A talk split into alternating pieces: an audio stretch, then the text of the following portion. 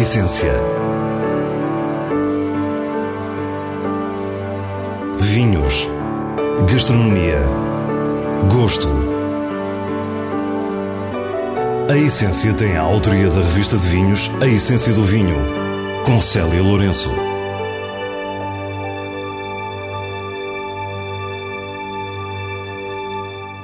Boa noite. Hoje vamos conhecer Vítor Claro e o seu projeto Dominó que começou em Porto Alegre. Depois viajamos até ao Funchal para perceber o que é o trabalho de um restaurador de vinhos. Por fim, temos as sugestões semanais e a leitura nos vinhos de bolso. Fique e descubra a nossa proposta para o que é realmente essencial. Alguns conhecem Vítor Claro pela sua cozinha, outros pelos seus vinhos Dominó. Vítor Claro é um conjunto de tudo isso. Até há cerca de dois anos conjugou as duas atividades. Tinha um restaurante e era produtor de vinhos. Com apenas 21 anos, teve o seu primeiro restaurante no bairro Alto, o Pica no Chão. Antes disso, estagiou com um dos grandes chefes de cozinha da altura. Eu trabalhei com o Santi antes da, Não vou dizer que foi antes da moda da cozinha. Foi antes da cozinha se transformar no circo que se transformou agora. Foi no ano 2000 que eu trabalhei com ele. Santi Santa Maria, que faleceu em 2011, foi o primeiro chefe catalão a receber três estrelas Michelin. E a sua atitude crítica relativamente à cozinha molecular e a chamada cozinha tecno-emocional gerou grandes polémicas. Vítor Claro estagiou durante seis meses no seu restaurante El Racó de Canfabes, em San Celoni, a 50 km de Barcelona. Devo dizer que na altura, aquilo que eu vi no Santo e Santa Maria não havia em Portugal. O Santi era um, era um regime de alta cozinha que eu não fazia sequer ideia que existia. Vítor é muito pragmático na avaliação da lógica desse regime de trabalho para um restaurante do nível do Canfabres é indispensável, mas percebeu que não era o que queria para a sua vida. Aquilo que eu gosto num restaurante, na realidade, é cozinhar. Eu adoro, eu adoro cozinhar. Sou muito mais cozinheiro do que alguma vez fui restaurador. O trabalho de restauração propriamente dita não, não, não o consegui fazer suficientemente bem para que fosse um negócio viável. O seu último restaurante chamava-se Claro, em Passo de Arcos, na Marginal de Cascais. Foi com surpresa e pena que os clientes viram desaparecer a hipótese de desfrutar a sua cozinha, que o próprio Vítor define como simples, leve e com sabor. 16 anos depois, depois de ter eh, visto mais chefes a trabalhar, ter tive um restaurante, saí, tive outro restaurante, vendi, tive outro restaurante, vendi. Hum, depois desses, desses processos, há, há coisas que a gente vai escolhendo na vida, não é? Há uma tranquilidade nestas palavras que nos mostra que está mais feliz. Vítor Claro produzia vinho desde 2010 e no verão de 2016, juntamente com a mulher, toma a decisão de fechar o restaurante para se dedicar exclusivamente aos vinhos. Diz-nos que, apesar de ter sido uma decisão dura, foi muito fácil porque sabiam exatamente o que queriam. E chegamos ao momento em que se impõe a pergunta: como começou o gosto pelo vinho? Há uma pessoa fundamental no meio disto tudo. Eu, em 2004, estava a fechar o restaurante do Bairro Alto e o Dirk estava com três sócios a gerir um restaurante no Casino Estoril, que só fazia jantares. E convidaram-me para ir tomar conta do restaurante, para ir para a cozinha. Dirk Nipor é uma das grandes figuras do vinho em Portugal. Produtor, criativo, curioso, embaixador, generoso, amigo incansável. Todos estes termos se podem aplicar a esta figura ímpar. Eu gostava de vinho, mas não, não me davam especialmente prazer. E tive a sorte com o Dirk provar dois, dois ou três vinhos, desmudar, mas de, de, nos mudar, não, de me mudar. De facto, a questão é mesmo essa. Uh, são vinhos que, se calhar, se a Célia provar, podem não lhe dizer nada e a mim mudaram-me completamente a maneira de pensar e de, e de cozinhar e de olhar para os produtos e olhar para a matéria-prima e perceber o que é que se pode fazer. Mais tarde, depois da experiência no restaurante X Turil, os caminhos dos dois amigos voltam a cruzar-se. E o Dirk ficou a tomar conta de um restaurante no Porto e voltou-me a convidar. E aí aproximei-me um bocadinho mais do, do Dirk, comecei a ir mais vezes à quinta dele, fui lá visitar na Vindima duas ou três vezes, comecei a perceber o que, é que era o método de... o que, é que era fazer um vinho. Depois foi trabalhar para o restaurante da Herdada Malhadinha, no Alentejo, onde convivia diariamente com vinhas e adega. Nessa altura pensa seriamente fazer um vinho, num misto de aventura, desafio e muita curiosidade. Bem, foi a curiosidade, sim, foi, foi curiosidade pura foi aquele bichinho de experimentar fazer como é que como é que como é que a gente vai fazer isto a mesma coisa que eu como cozinheiro ir a um, ir a um restaurante sei lá uma cozinha qualquer exótica e tentar perceber, pá, mas como é que se faz isto? E chegar a casa e experimentar a fazer. Alguém lhe fala de uma vinha abandonada em Porto Alegre, na Serra de São Mamed. Quando vai visitar a vinha, descobre que já tinha sido arrendada, mas a viagem não foi perdida. Coincidentemente encontrei uma outra vinha que quando olhei para aquilo percebi, não, é exatamente isto. E é a vinha que nós estamos hoje a comprar, onde estamos a construir a nossa adega. O projeto de vinhos de Vítor Claro chama-se Dominó, numa alusão divertida às propriedades da Borgonha, cujo termo francês é domaine. Os primeiros vinhos feitos a partir da vinha velha da Serra de São Mamed começam logo a dar nas vistas. O branco Monte das Pratas 2010 entrou imediatamente numa escolha de 50 vinhos portugueses de Julia Harding, Master of Wine britânica que trabalha com Jancis Robinson, uma das mais influentes críticas mundiais. Quanto ao tinto, é um vinho da parcela da vila de Salão Frio. O que é que eu posso dizer sobre este vinho? Isto é a razão de tudo. Isto foi a maneira como eu cheguei ao Porto Alegre por acidente. Conheci este vinho e disse: não, é isto mesmo que eu quero. É uma vinha artesanal, uma vinha tem que ser toda trabalhada à mão, onde não cabem sequer animais. É um suplício em algumas coisas, mas eu acho que o resultado do esforço pessoal que se imprime nesta nesta vinha é, é bastante óbvio. E é realmente. Vítor Claro viu o Dominó Salão Frio 2011 numa escolha muito especial. Desta vez foi Sara Ahmed, quando em novembro do ano passado a revista de vinhos convidou a crítica britânica a enunciar 10 vinhos portugueses que a tivessem impressionado. Tem, tem que se enquadrar a escolha da Sara Ahmed e perceber o, o, o porquê. E porquê é que me soube tão bem.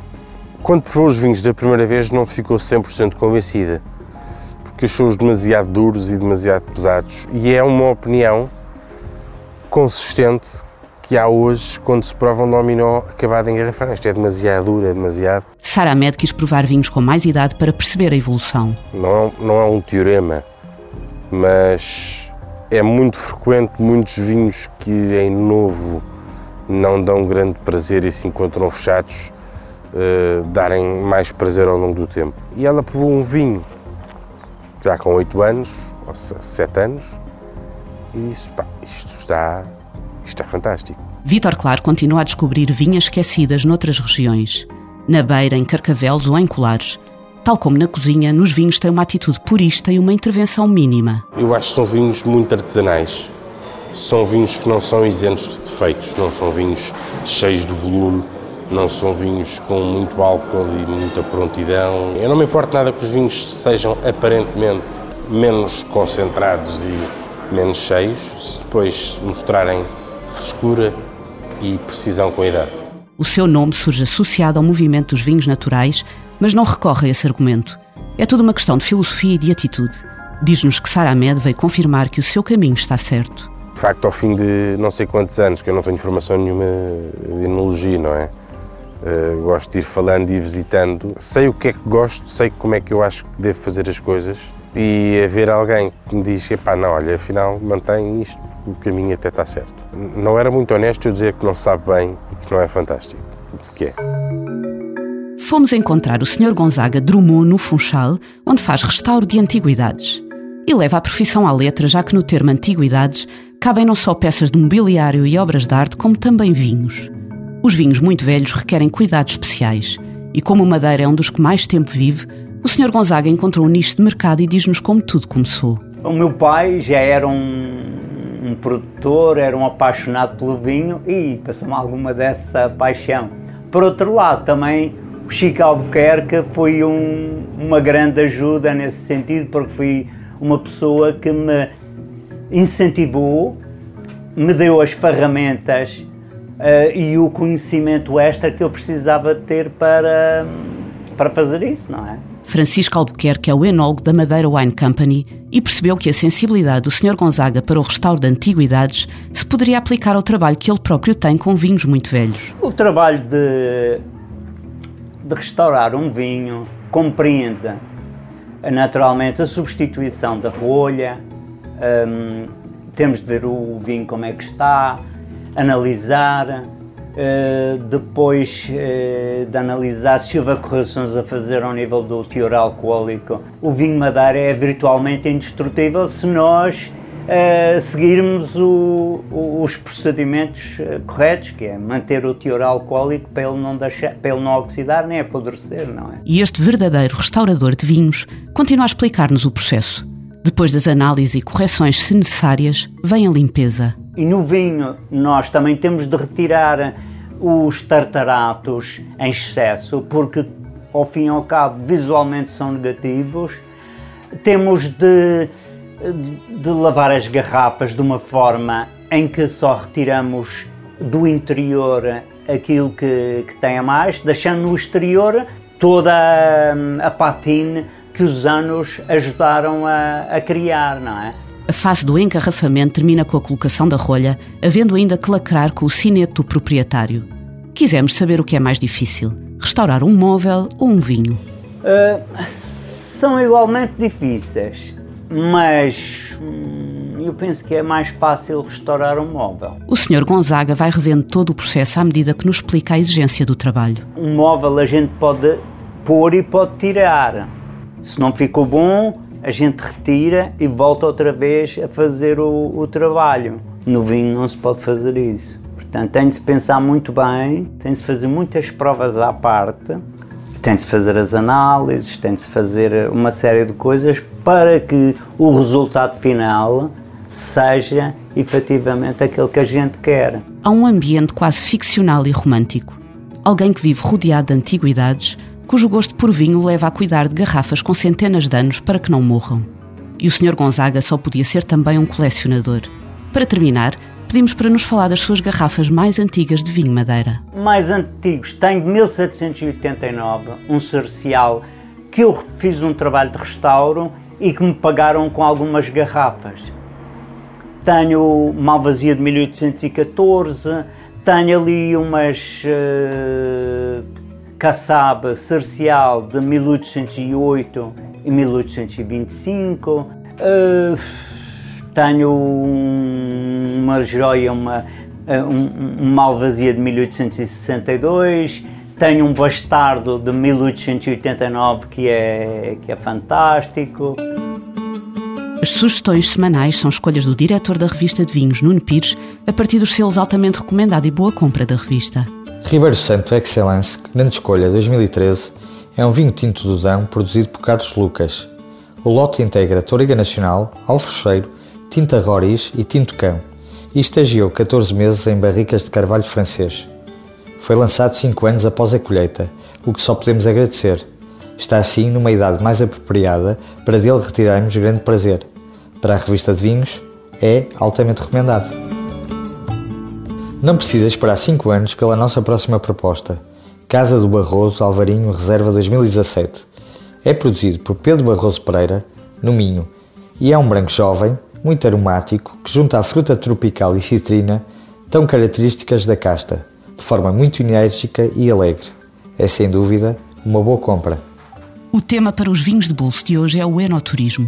Rita Soares, produtora da Herdada Malhadinha no Alentejo, reuniu as fotografias de António Homem Cardoso, os textos de Margarida de Magalhães Ramalho e lugares de excelência. Com Portugal Wine and Lifestyle, viajamos pelo país inteiro através de experiências únicas de alojamento, paisagem, refeições, vinhos e spa. É um livro bilingue em português e inglês da editora By the Book. É com este vinho de bolso que nos despedimos. Para a semana, à mesma hora, teremos mais vinhos e muitas histórias contadas por quem os faz. Bom fim de semana.